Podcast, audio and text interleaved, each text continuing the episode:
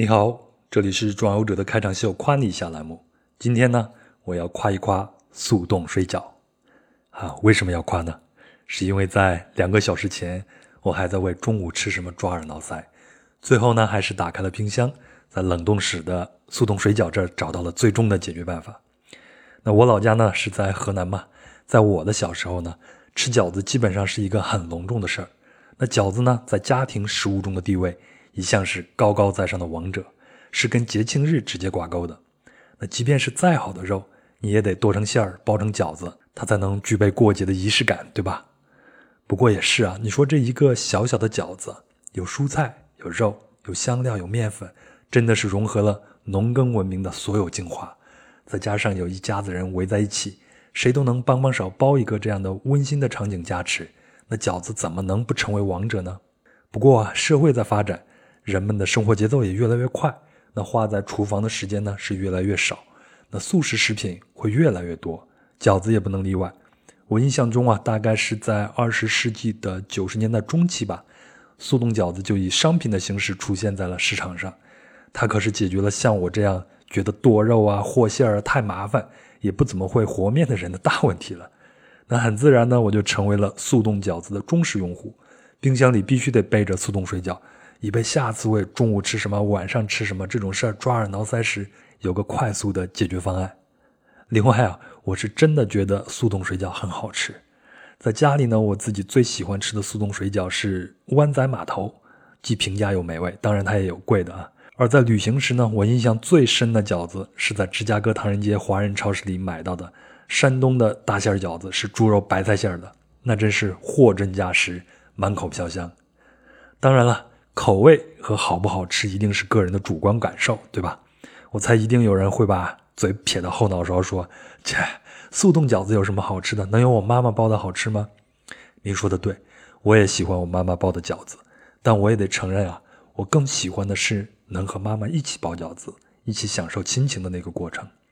至于说味道嘛，反正我妈每次和馅后呢，总要让我尝尝。问我是不是淡了呀？是不是咸了呀？哎呀，是不是白菜出水太多了？等等等等。但是呢，无论如何，我都觉得饺子好吃。那话说回来了，速冻水饺呢是工业化、严格标准化的产物，那质量肯定是稳定的，对吧？不会出现机器人手一抖加多了盐，出现了淡了、咸了、出水多了这些问题。啊，我还记得前一阵子陌陌的前任 CEO 唐岩在微博上说，南方工业化生产的饺子。比北方大部分家庭自己做的都好吃，然后呢，这条微博和唐老板就被骂出了翔。哎，其实关于这件事儿，我想说的是，吃饱了撑的吧。好了，这就是本期的夸你一下。接下来我们就将进入今天的壮游者节目。那壮游者呢是一档独立播客，很需要您的支持。您可以通过微信公众号文章下方的赞赏码进行赞助，也可以通过支付宝账号壮游者。At 幺六 .com，也就是壮游者的拼音全拼加上 at 幺六 .com 来进行转账赞助，谢谢你，让我们有机会一起前行。您准备好了吗？我们出发了。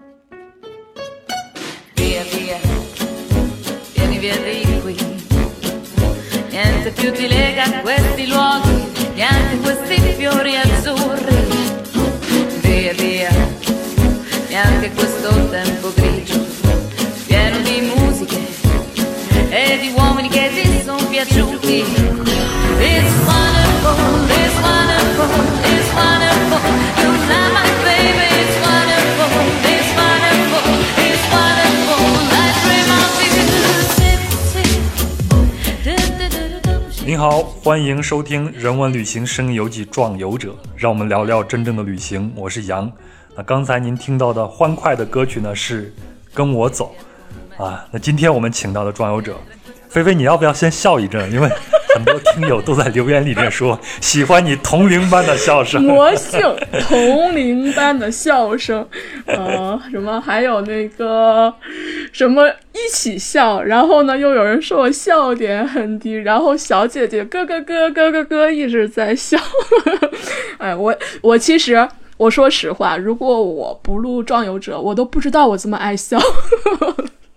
我以前真的没有发现。对呀，欢欢乐乐的一期节目啊！我再稍微的介绍一下，我们自由散漫的青年艺术工作者菲菲又回来了。嗯，太快了，菲菲！我记得我们上次聊天做节目还是去年的十一月份，对吧？对，差不多六个月就又过去了。半年多，哎呀，怨我就是我那个时间一直没对上，所以这期节目一延再延。嗯嗯，聊聊你近况，你最近怎么样？我最近还好吧，就是。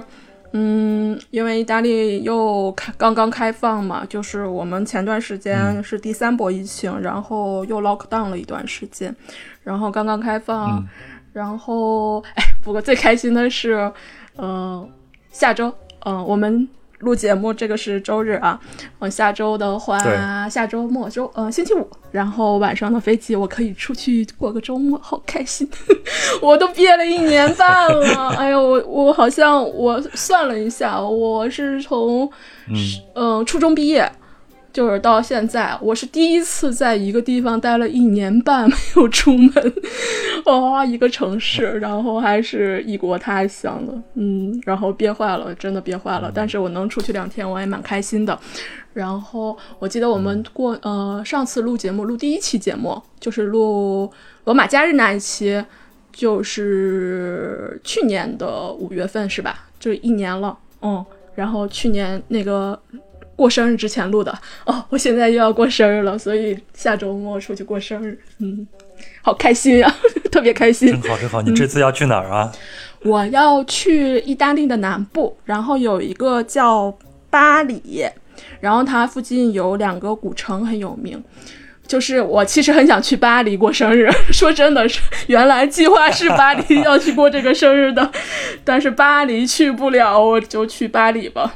好，那咱们回到今天要聊的这个城市啊，前头你看，菲菲带着我们已经走了那么多的城市了啊。对，今天咱们去一下米兰。这次是菲菲给我扔了一个表啊，说在米兰，还有梵蒂冈，嗯，还有哪个哦，还有一个欧洲的梵高的一个路线。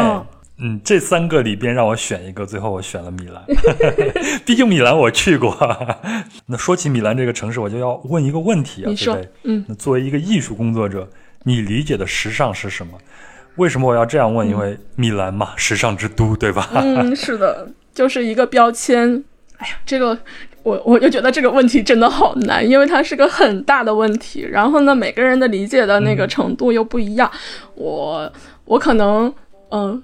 有些主观啊，有一些方向可能比较主观上的理解，但是不一定对。没事，我们可以讨论。对，我们可以随时讨论。其实我理解的时尚，就是我们自己对生活的一种态度。然后你自己追求的时尚，其实也就是你追求的一种生活。我不知道我这样说，就是能不能理解。然后呢？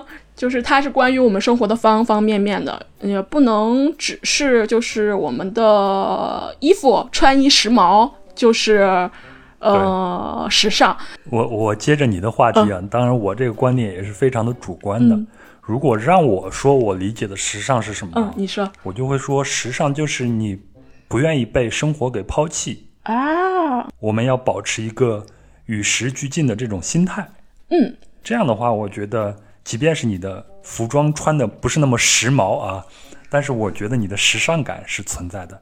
你不会觉得我已经老了，或者我怎么了，我就不再跟这个生活保持同步了。所以我觉得保持一个对生活的很积极的一个态度，是能保持时尚的一个很好的一条路子吧。对，其实你这个我很同意。就是看那个 ins 有一个呃有一个摄影师，他就。专门喜欢拍那个米兰的奶奶，然后穿的特别时尚，有的时候出门开跑车，然后穿的很酷的各种风格的，我是看着哇，真的是好好棒啊！就觉得嗯，不论年龄还有那个什么时候，我们一定要有这种时尚感，对自己有一个时尚感。对。说到这个着装啊，我对米兰印象特别深的一个细节，也是大概就是在那个米兰大教堂的外面某一条小街巷，因为他们都会在如果有太阳的话，大家都会在外面喝咖啡嘛。我就刚好转过那个街角，就看见一个咖啡馆的外面坐着一个老爷爷。嗯，然后他就是穿着很整齐那种套装，你知道吗？就是外面是风衣，嗯里边是三件套那样的一个套装，然后戴一个礼帽在那儿喝咖啡，然后拿出一张报纸在那儿看。其实这种时尚它是一种日积月累的一种气质，不是一朝一夕就能形成的，真的跟他的生活品质是有关系，也跟他自己的心态是有关系的。是的，其实你说到这一点，我也想起我以前上一个呃住的地方，我们小区原来就有一对儿爷爷奶奶，他们每天早上穿的很正式，然后老爷爷还拄着拐杖，然后老奶奶就穿着那种方跟鞋、长裙，然后穿丝袜，然后涂着口红，然后两个人就那种互相搀扶，然后去咖啡馆去喝咖啡。我想等我们这一代老了，嗯，我觉得我们去逛菜市场的时候，也应该属于别人看来比较时尚的那一那些老头老太太呃，啊。你像很多人都有自己都有纹身有花臂，对吗？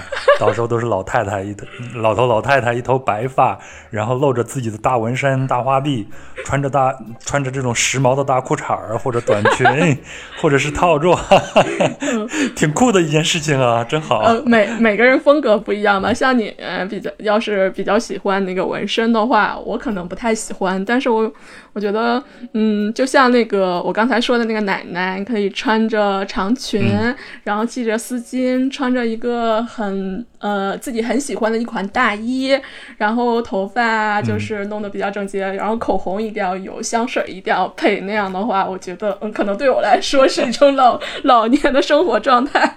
嗯，哎，你说我们俩是不是？我们俩都开始谈自己老年时候的那种感觉了，这是什么？就是人到中年了，是吗？啊，开玩笑，你继续。那菲菲，你到米兰，你的初印象是什么？你会觉得这个城市跟你去的意大利的其他城市会有什么不同吗？哎呀，我你知道，在那个我们就是心目当中，我们从罗马叫罗村，呃，从佛罗伦萨叫佛村。然后呢，我第一次去米兰啊，我从那个中央火车站一出去，然后我就看到外面的那个城市风光 迎面而来。我就抬头仰望，激动的喊道，朝着小伙伴啊就招手喊道，用手指说：“我说哇，高楼高楼，快看前面有高楼！”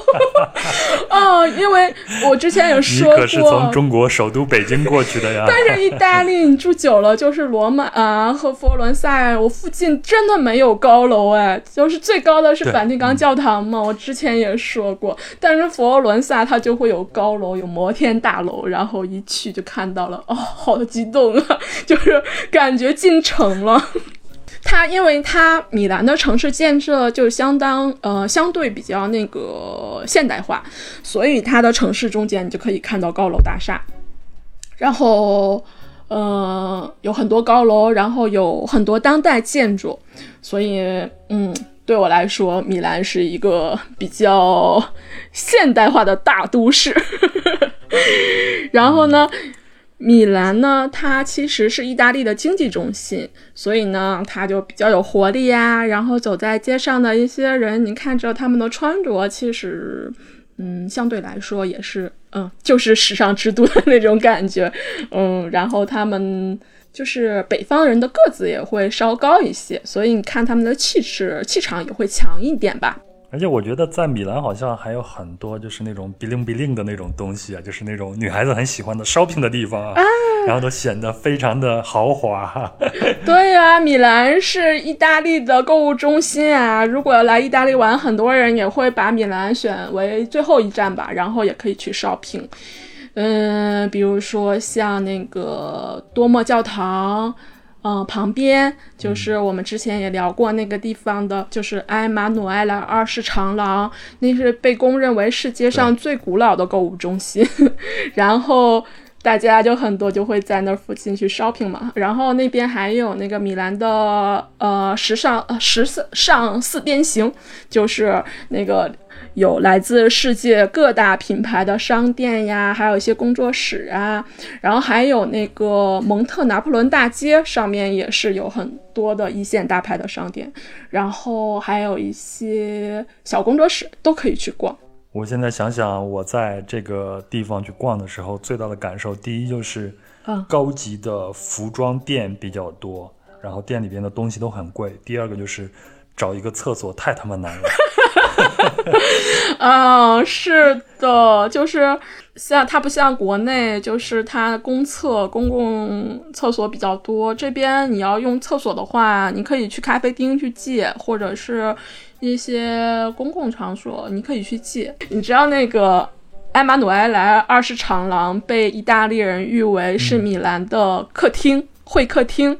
就是你来去看多莫教堂，然后旁边有一个他们家的客厅，然后去招待你。你看他们的客厅是什么？都是一线大牌来招待你，就是他们的一个展示窗口吧。然后这些很多奢侈品牌的总部所在地呢，也是在米兰的，比如说 Prada 呀，还有范思哲呀，还有 Valentino 啊，呃，叫华伦天奴啊，还有那个乔治阿玛尼。哎，对，前段时间还说那个乔治阿玛尼也是因为疫情影响，然后在寻求国外合作，法国除除外，然后就是等等吧，这些那个一线大牌品牌，然后它的总部是在米兰的，然后其实呢，它。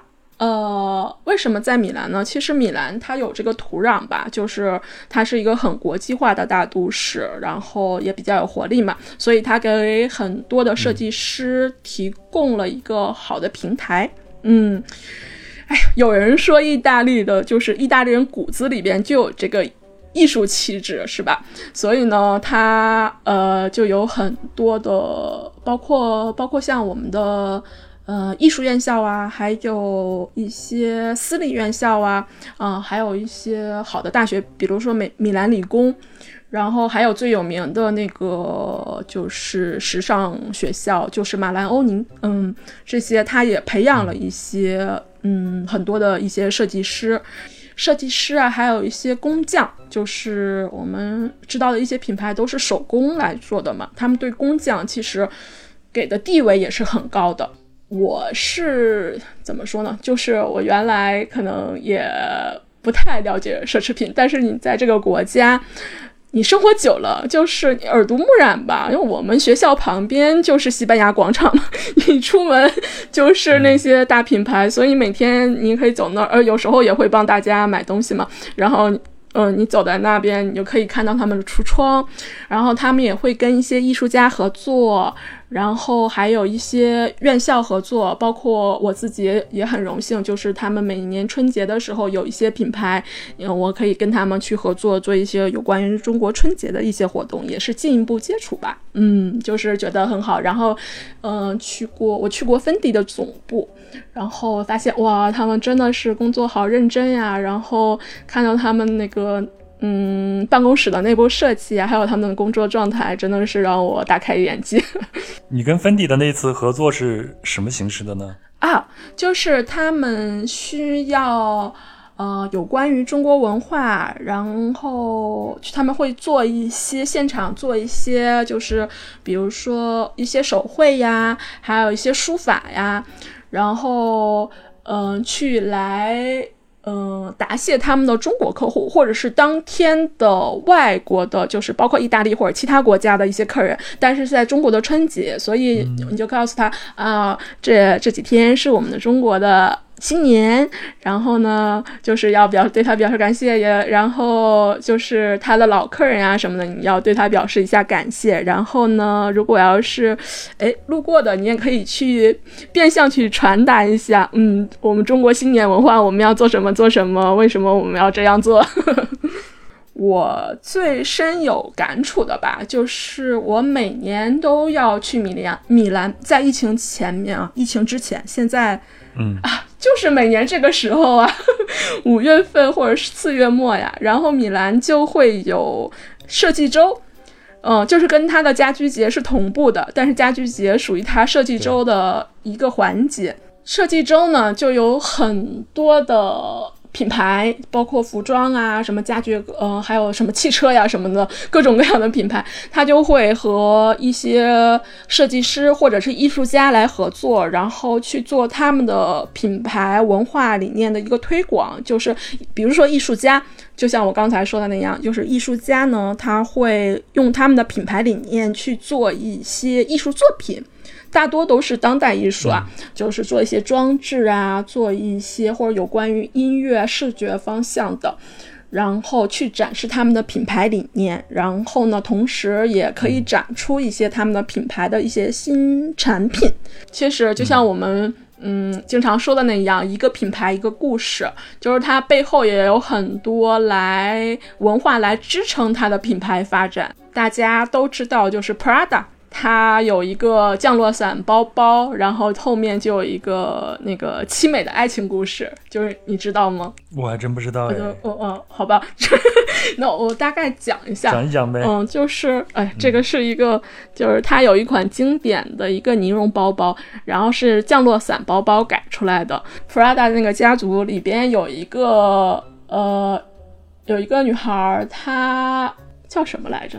啊，应该是就是叫那个喵喵，他好像在年轻的时候吧，就在街头遇到了一个画家，然后呢，他们俩一见钟情，但是呢，嗯，他们家族反对，所以他们俩想私奔，然后就坐飞机，好像是想去希腊，啊，对，是去希腊，但是在半路呢，就，呃，飞机就失控了，然后他那。个驾驶员就背着一个降落伞包就跳下去了，但是他的飞机上只剩一个伞包了，所以她那个男朋友就把那个包给了这个女孩子，然后她就逃生了。她后来是是生活的，就是开始创建自己的品牌呀，去跟他们家族一起去做他们的时尚设计啊。嗯，但突然有一天呢，在过了很多年之后，突然有一天，她收到了一封信，就是她这个男朋友写给她的。她就说她知道她过得很好，他呃做了很多事情，然后她很开心，她很欣慰，因为呃她的男朋友就是因为那次的飞机事故呢，就是残疾了，就是一个很凄美的爱情故事，就是当年救了她那个。呃，降落伞包嘛，然后它一直在保存着，所以那个 Prada 就有一个尼绒系列，然后最经典的一款就是这个包包。但是我不是想给大家安利这个包包，就是想讲这样一个故事。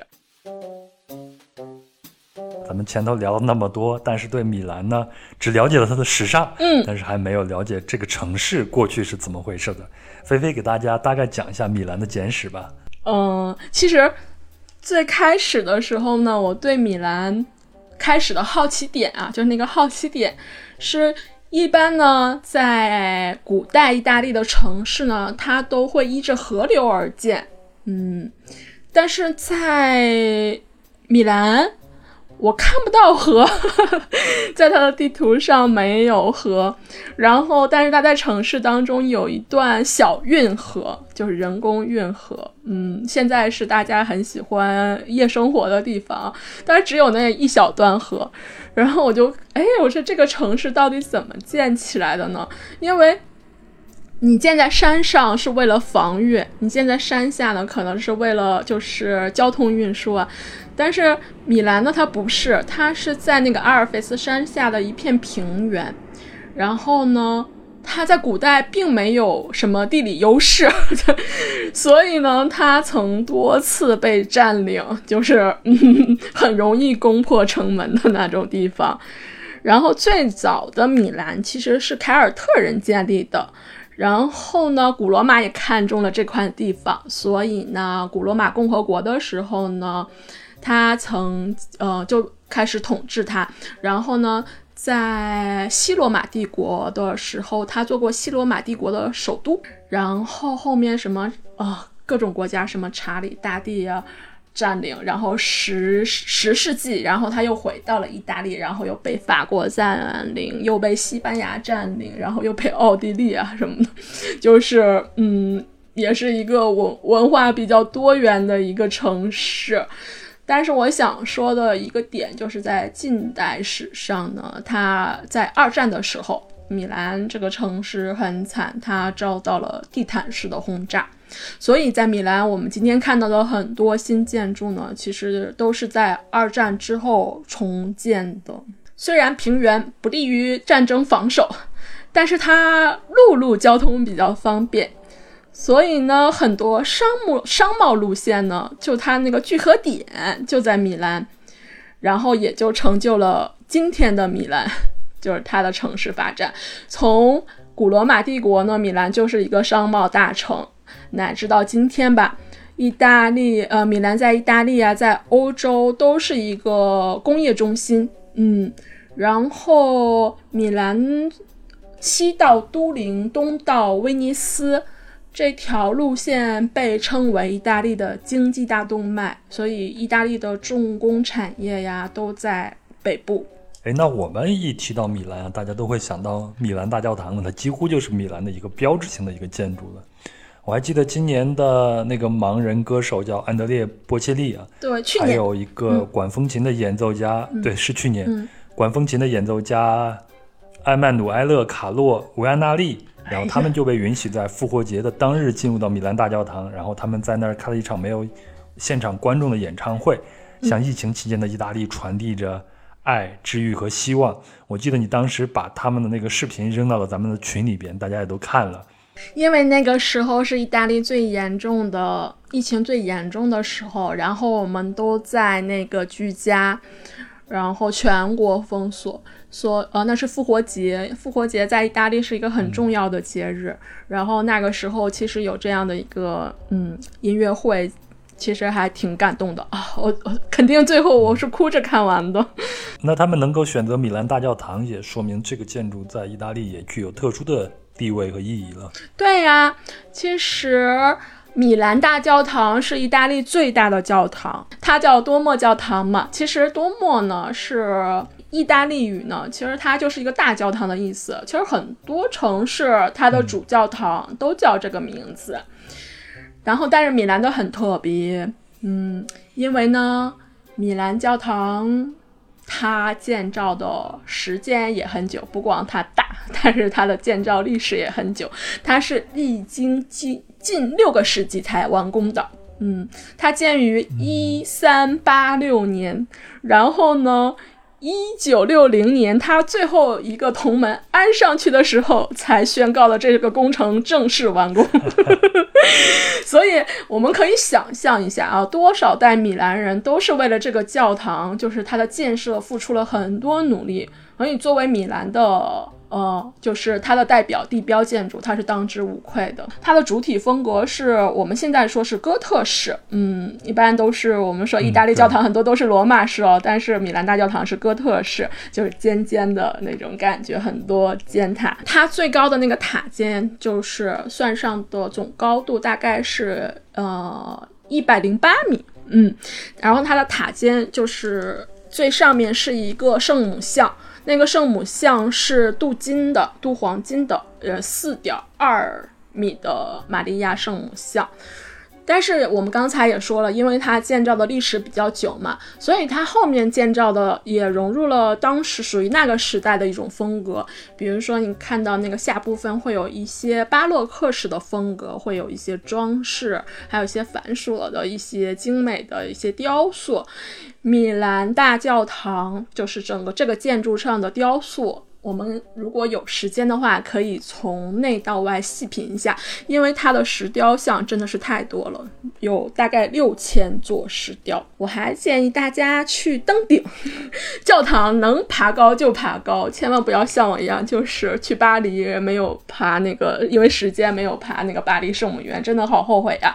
米兰大教堂一定要去爬，因为你在上面可以更细节的去看到它那个教堂的那建筑。然后它那个浮壁呀、塔楼啊，还有一些它的墙面呀，还有一些就是以怪物的形象设计的一些排水口啊，真的是那些细节，包括它和你在上面还可以看到城市，你还可以从它的建筑那些浮壁上的孔洞，你去去拍这个城市，嗯，还可以近距离的呃稍近距离的去看上面那个顶上的圣母像，嗯，很震撼。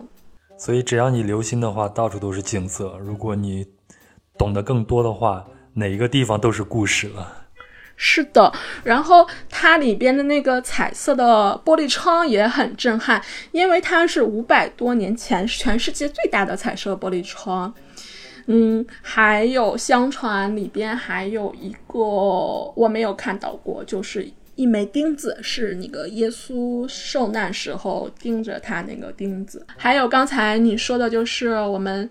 那个演唱会，波切利那场演唱会，我们听的那个就是管风琴的声音，它是意大利最大的一个管风琴，就在米兰大教堂里。如果要是呃来参观那个呃多莫教堂，你肯定会感慨它前教堂前面的广场为什么那么多鸽子，而且有很多人在喂它。呃，大家开玩笑的说，米兰生活着两类动物，一类是人类，一类是鸽子，就是它的鸽子的数量要比人多很多很多很多倍。那个广场的前头不是有很多小贩在卖那种鸽子食吗？啊，你可以自己带啊，大米谁家没有？你可以自己带是吗？对呀，大米谁家没有？但是你要小心啊，那边有很多往你手上套绳的哟。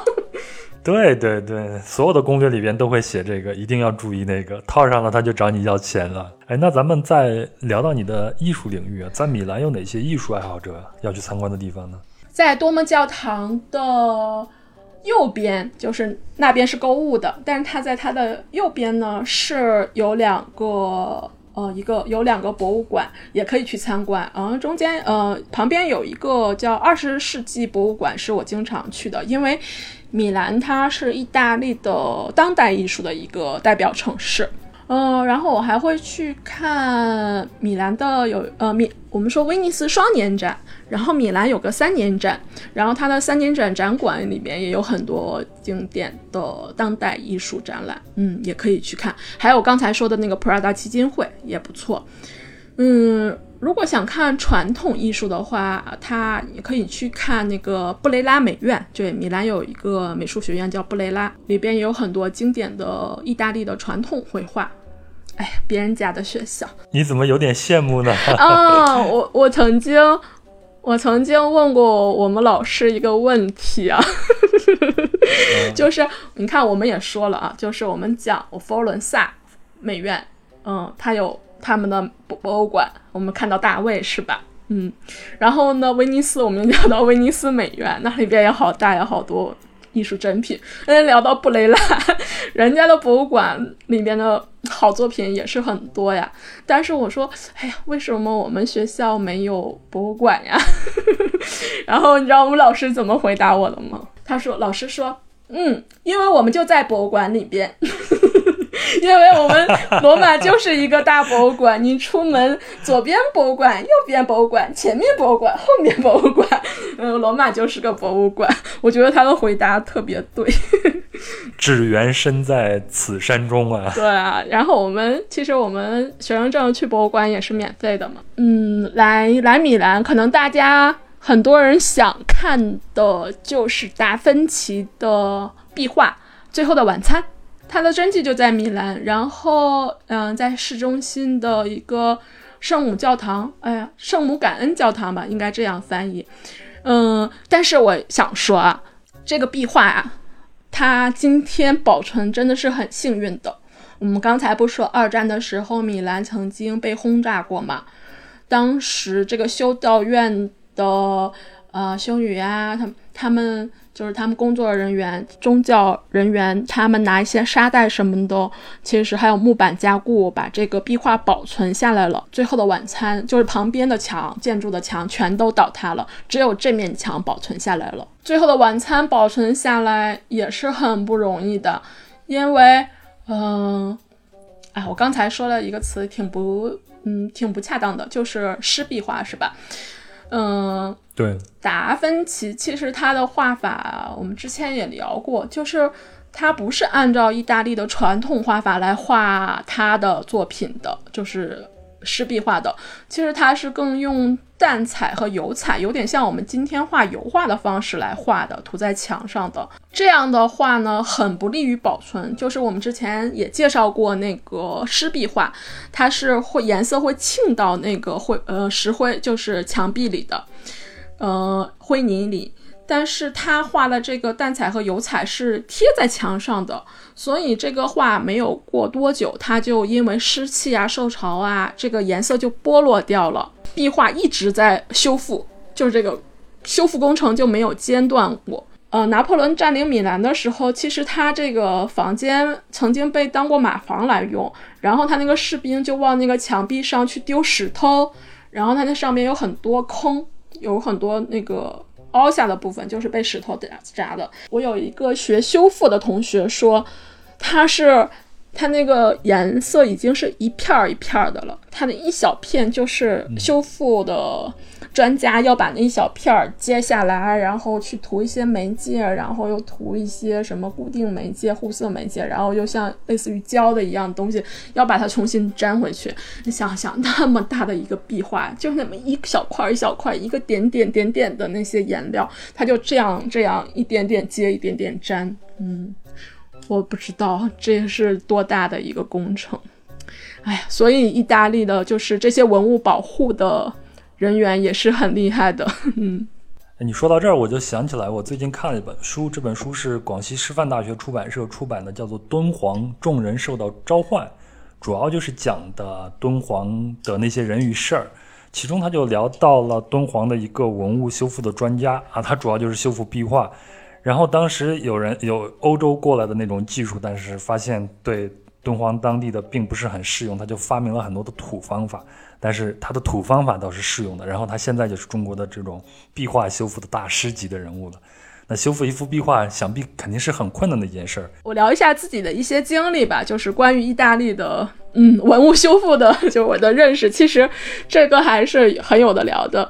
就是它文文物，意大利的文物修复技术，其实它是领先于世界的，包括他对文物修复的那种精神啊，那种认真精神和那种。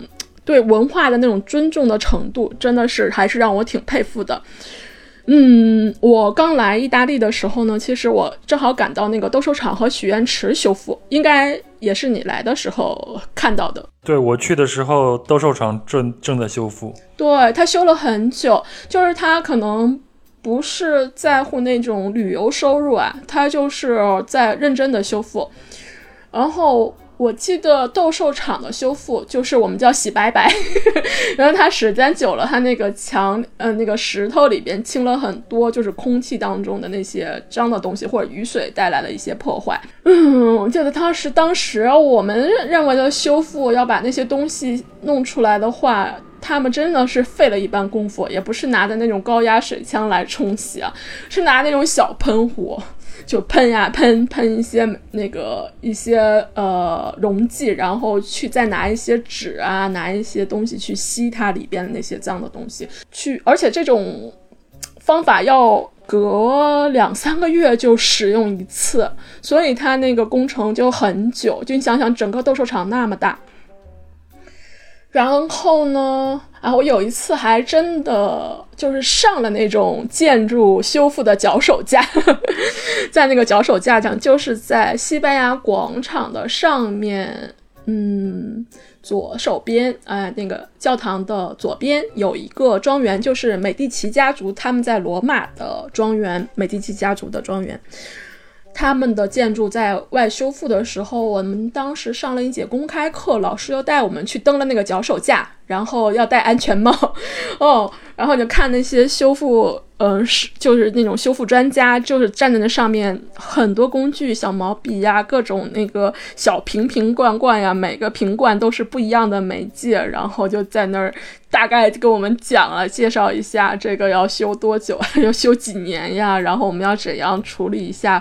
外边这些，他们那些建筑上的呃建筑，还有一些雕塑，呃，大概也是那样的，就是他要先清理灰尘，然后再去涂一些那个保护媒剂，然后来保护它们。我知道意大利有很多古遗址，而且他们不是那种。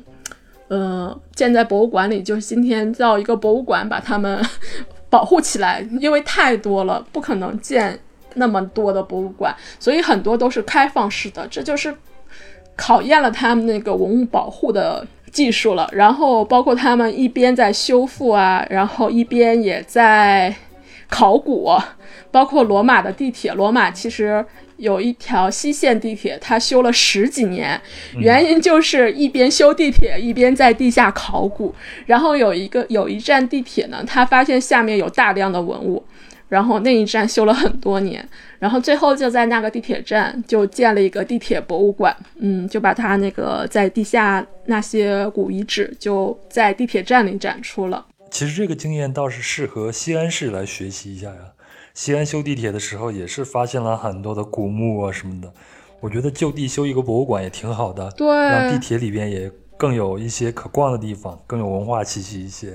对，去年是中印建交五十周年，所以中印建交是一九七零年。嗯，在七十年代呢，就是建交刚建交之后呢，其实呢就达成了一些合作项目，就是意大利的修复团队呢就去中国。呃，有一些文物修复的一系列的合作和培训，然后呢，他们，其实，在七十年代的时候和八十年代的时候，意大利还是很有钱的，所以呢，那时候他们也给中国提供了很多无偿的援助啊，一些先进的设备呀，一些资金呀，一些科学的呃实验室呀。然后我们国家的文物保护体系的就是完善，其实也就是按照意大利的模式来完善的。嗯，其实他们最初的合作就有陕西省的文物保护项目，然后当时全世界都在关注陕西的考古发掘的工作。嗯，后来八十年代，其实七八十年代我们的技术还是落后的，对吧？因为那个时候很多东西都不完善。然后意大利给了我们很大的财力和人力的支持，包括兵马俑的考古发掘、洛阳的龙门石窟啊、重庆的大足石窟啊，嗯，他们的很多的保护工作呢，也是意大利帮忙去完善的。然后直到今天还有很多合作，然后还有故宫，故宫的修复。嗯，我知道，就是罗马的修复学院去，然后在建筑方建筑方面吧，嗯，主要是墙体加固啊，还有一些嗯欧洲的艺术品吧，就是跟欧洲相关的艺术品吧，嗯，就是有一些合作。然后他们的优势可能是壁画呀、古画、雕塑，就是或者是一些纺织物，还有建筑上或者一些石刻上嘛，就是嗯。嗯，能给我们一些帮助吧。然后他们其实也给了其他国家很多支持，就是在全世界的文物修复上吧。其实意大利还是做出了很多贡献，然后也输出了很多人才，包括今天很多中国留学生也来意大利来学习文物修复，嗯，这个专业。好，咱们聊完了这个，那米兰还有一个非常有标志性的建筑，就是斯卡拉歌剧院。对吧？嗯，然后它也被称为世界上最完美的歌剧院之一。那它完美，它的完美之处在哪儿呢？我们在威尼斯那一期聊了很多关于意大利歌剧院的历史。如果要是没听过，可以先去补个课，因为那一期我们提到了，如果我们要是来米兰，我们再简单的聊一下这斯卡拉剧院，因为它在意大利是很有代表的。在今天，意大利被称为什么最好的剧院？就是它的设施呀、音响效果呀、内部的结构还有建筑也是嗯特别大的。我可以把那个它的那个建筑图剖面图发给你，然后你可以放在公众号上。然后呢，它里边还有博物馆。其实。嗯，意大利的歌剧院很少有博物馆，但是斯卡拉剧院里边还有博物馆，里边展示了一些跟呃这个剧院和一些意大利音乐史有关的一些东西，然后包括威尔第的钢琴，嗯，然后斯卡拉剧院，嗯，我们刚才说到了威尔第，他的著名的歌剧《图兰朵》的首演就是在这里，还有普西尼的《蝴蝶夫人》，嗯，也是在这里。如果要是喜欢歌剧的朋友，应该很了解他们两个，就是威尔第和普西尼，应该是意大利歌剧的一个代表了。尤其是威尔第，那是米兰人心目中的音乐领袖啊。然后他也成就了斯卡拉剧院的，就是他的歌剧。他其实他的地址就是很方便找到的，就是在多莫教堂。我们穿过埃马努埃拉二世长廊，然后我们就来到了斯卡拉广场。然后广场上面有个雕像，就是达芬奇。然后他对面，你看着外表不太起眼。但是它的内部结构真的是很丰很丰富很精彩的，然后来米兰也是体验重要体验项目之一啊，它的人气很旺哦。就是我在意大利，如果我去其他地方，嗯，想看演出，可能我不会考虑提前订票，但是斯卡拉剧院，我曾经两次订不到票，就是你现场买不到票。我记得最初好像我看过一个图，斯卡拉剧院曾经那个就只是一个教堂。嗯，他说哪个城市会把教堂拆了建剧院？是米兰。对，其实这也是他们对嗯这个斯卡拉剧院的一个地位的认可哦。好，那咱接下来再插入一首歌，这首歌是歌剧《图兰朵》的片段，叫做《今夜无人入眠》。然后在这首歌之后呢，我们就再聊一聊米兰个标志就是足球。好，我选的这个版本是意大利五十五十年代到七十年代的国宝级的男高音，叫弗兰科·科莱里。图兰朵也是很经典的，就是我们大家也都知道，这是意大利人，嗯，幻想的中国的故事，是吧？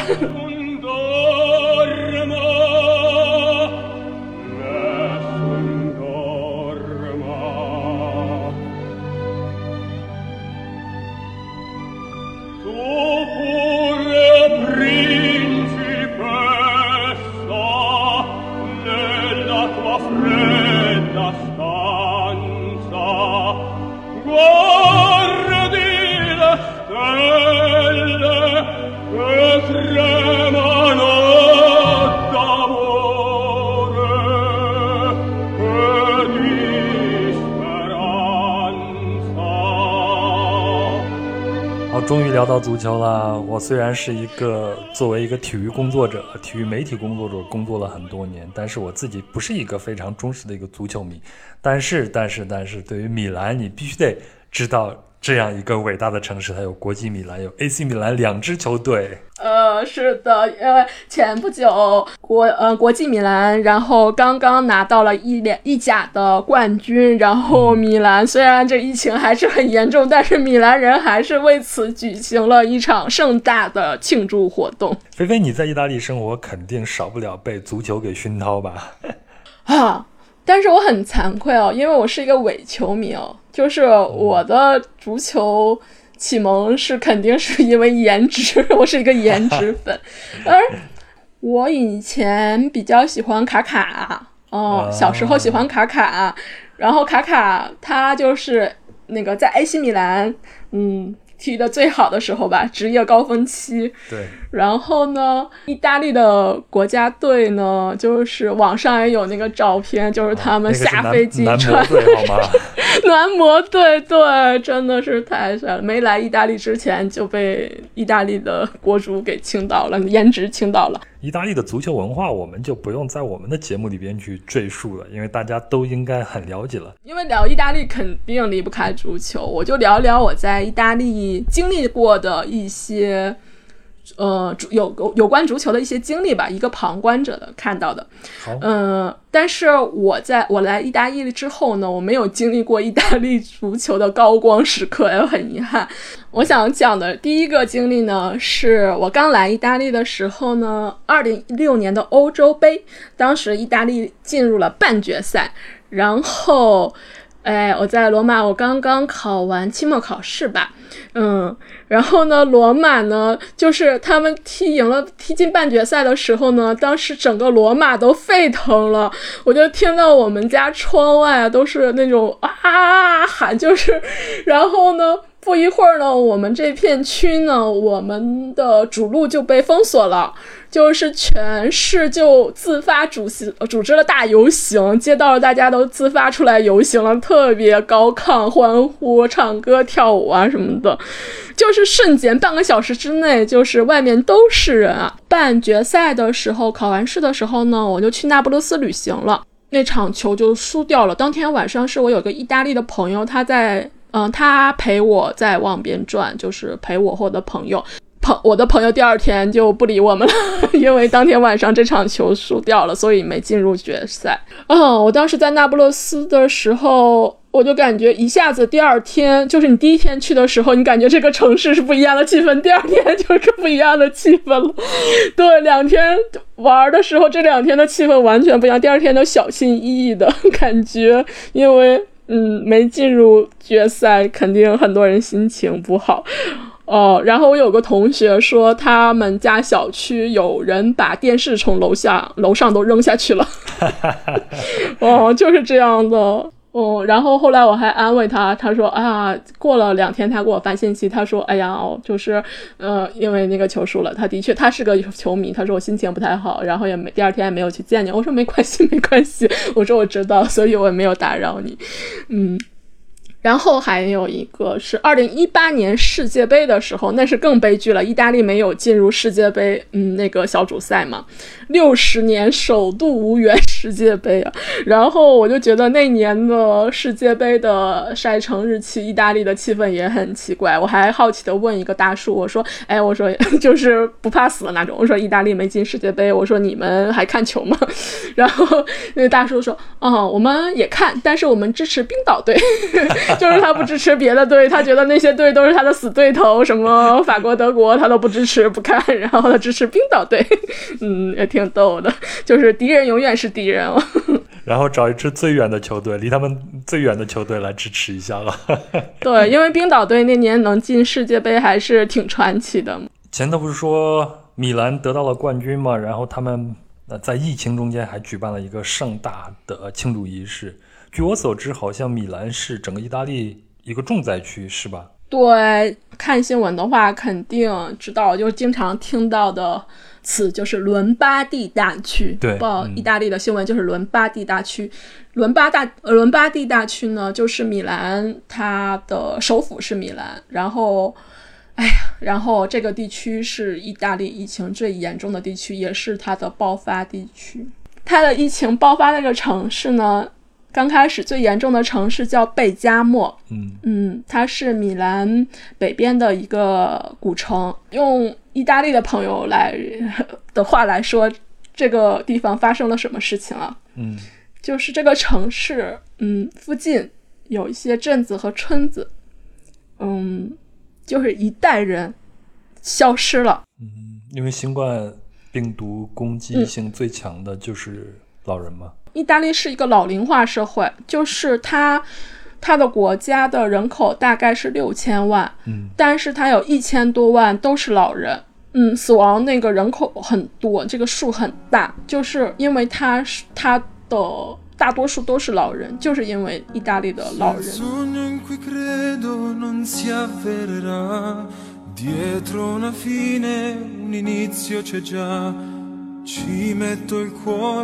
il resto verrà perché la vita sorride a chi credeva resta per sempre al mio fianco e vedrai che un giorno in me ti riconoscerai saprò strapparti un sorriso perché t'accorgerai che somiglia 刚才插入的这首歌呢叫做抱紧我 菲菲，你讲一下为什么你会选这首歌好吗？其实我一直我想选一个结尾曲，但是我一直在犹豫。我是选就是我们之前聊的那个《多么教堂》，嗯嗯，波切利的那个演唱会，他最后一首歌是《七恩典》，嗯，那首歌也很好听。后来我选了这首歌，是他和他的儿子嗯合作的第一首歌。然后呢，这首歌呢也是今年嗯、呃春晚他们嗯、参加了中国的春晚，但是他们唱的是意大利语和呃英语的一个合合版，然后我选的是意大利的原版，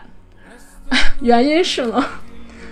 嗯，上上个月上个月的 lockdown 的时候呢，然后有一天晚上，我突然就醒了，然后呢，我突然那个时候很渴望一个拥抱，然后我就想，就是我们也讲过意大利的见面礼，就是拥抱啊，或者是贴面礼，是吧？对，我就想疫情之后，我没有跟任何人有过贴面礼，然后连拥抱都很少很少有。然后那段时间我已经很长很长时间没有跟人拥抱过了。我那个时候我突然醒来，我就很想有一个拥抱，唉，然后我就选了这首歌。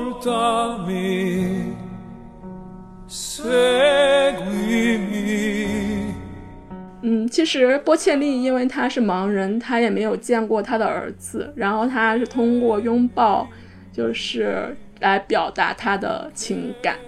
然后我希望，嗯，如果大家节目听到后面旁边有想有一个温暖的一个结尾吧，就是拥抱，能多抱一抱你旁边的人，或者是你爱的人，就多抱抱他。嗯，你亲你的亲人，你的朋友。如果我在罗马的话，我会去找你，给你一个拥抱的。啊，我们现在来一个隔空的拥抱吧，然后就结束我们这一期的故事了。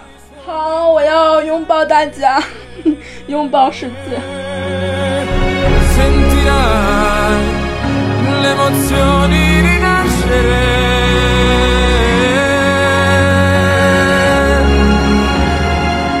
在您收听这期节目的时候呢，菲菲也刚好过完自己的生日，那我也是隔空给了她一个拥抱，并送上了自己的生日祝福。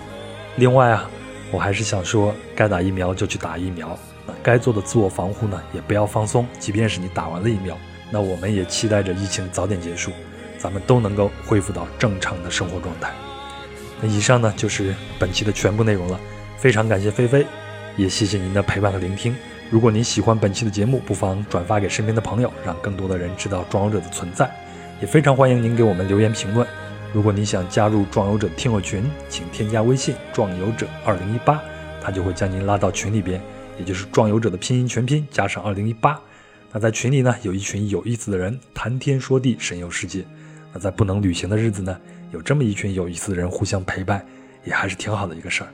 最后呢，本期的相关图片都会在公众号“壮游者”里边为您呈现，您可以微信搜索并关注“壮游者”就可以了。好了，那这期就到这里了，祝您一切顺利，我们下期见。